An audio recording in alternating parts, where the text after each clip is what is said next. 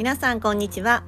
会社員生活15年以上になる私が働く女性が生き抜くコツやビジネス日々感じていることをお伝えしております。皆様いかがお過ごしでしょうか、えー、本日2022年1月4日ということであの本日からスタートの会社さんも多いんじゃないでしょうか。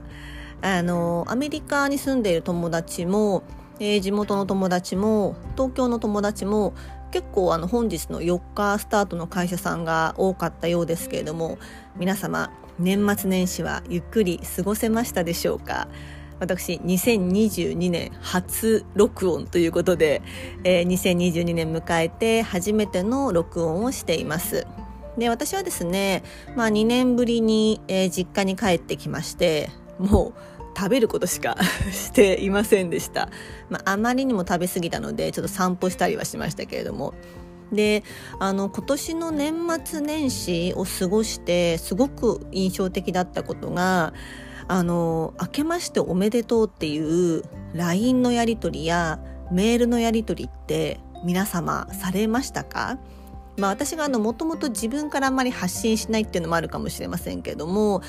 今年は例年以上にそのやり取りが少なかった気がしています。ということで今日のテーマはコロナ禍を通じて我々は本当に必要なものだけにフォーカスし始めたです。まあ、あのそれを裏付けるものとして、えー、まあえー、お正月といえば年賀状を送る方多いかと思いますけれども、えー、2022年の年賀はがきの、まあ、発行枚数っていうのが、えー、今年は18億万18億枚という、えー、枚数だったそうです。でこれはまあすごい多いんですけど、まあ、前年比6%減で11年連続でこの枚数は減っているそうです。でしかも記録が残る2004年以降で2022年は最低枚数一番、まあ、少なかったということだったんですね。で、まあ、年賀状もそうですけれども今年はこう LINE のやり取りやメールでのメッセージもすごく少なかった気がするのは私だけでしょうか。まあ友達が少ないのかもしれないですけれども あの年明け友達とも同じ話題をしたんですけどなんかそのやり取りが少なかったなっていう気がすごくしています。で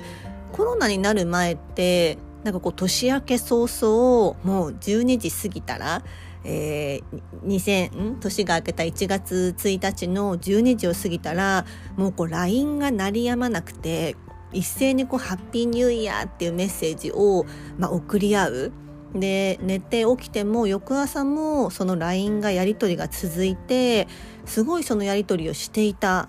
記憶があるんですけれども何か今年はそれがポツポツだった気がすごくしています。で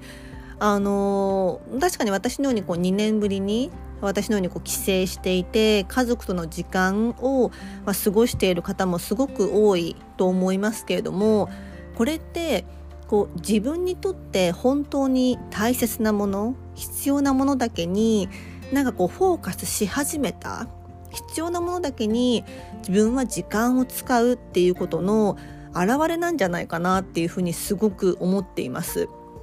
もうなんか年が明けたらなんかこう LINE ずっと携帯握りしめてなんかメッセージがすごい鳴っていたっていう印象が私は強いんですけれども本当にこれは年々減っていて今年は特になんかそれもしなかった。まあ、私は結構こう年末直接友達と会ったりもしていたので、まあ、そのせいもあるとは思うんですけれどもうんでもすごくいい傾向だなと思ったんですね。なのでこう遠くにいる誰かよりも今目の前にいる人にこう全力でその人にフォーカスして向き合うっていうなんか時間の使い方が始まったなっていう気がすごくしました。で、まあ、コロナ禍で飲み会も行けなくなったし、まあ、お付き合いで行っていた飲み会もないだからこそこのお付き合いでやっていた年賀状やメールのやり取りや LINE のやり取りもうそれはもう本当に自分が送りたい人だけに送る、うん、すごくいい流れになってきている、まあ、逆に言えば淘汰されている。自分の大切な人は誰なんだろう。一緒に過ごしたい人は誰なんだろう。一緒に時間を共有したい人は誰なんだろう。ってすごく、まあ、フォーカスして淘汰し始めている気がすごくしています。皆さんの周り皆さんの年末年始はいかがだったでしょうか？今日のテーマ2022年一発目の今日のテーマは